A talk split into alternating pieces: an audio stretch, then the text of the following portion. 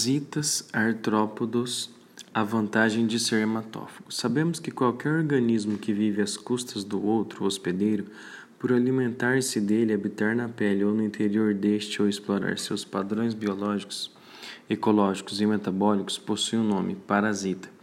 Entre os ectoparasitas, os artrópodes hematófagos representam o epítome dos organismos heterótrofos. Literalmente, o termo parasita se refere à ação de se alimentar às custas do seu hospedeiro, do grego para, ao lado, mais citos, trigo e posteriormente alimento.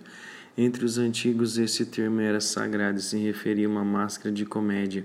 Nos, teatros helenístico e romano, com a personagem sendo acostumado a comer à mesa do soberano, do senhor, o hospedeiro.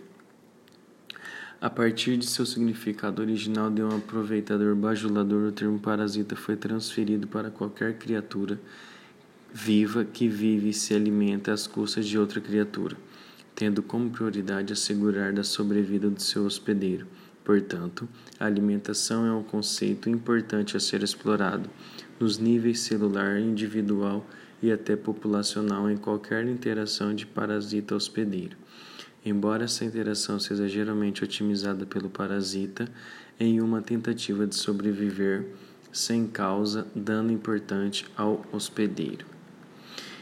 Este não é apenas um campo de estudo fascinante na parasitologia, mas também é fundamental para explorar as futuras estratégias para controlar VBD e entender as razões de alguns fracassos em obter controle. Por exemplo, vacinas contra artrópodes Discutem-se aqui alguns desses processos que ocorrem durante a ingestão de sangue pelo artrópode, favorecendo a transmissão de patógenos e o controle potencial de VBD em cães e gatos, com foco naquelas de interesse zoonótico. A avaliação das interações de artrópode hospedeiro patógeno para o controle de VBD pode ser justamente um pequeno passo adiante.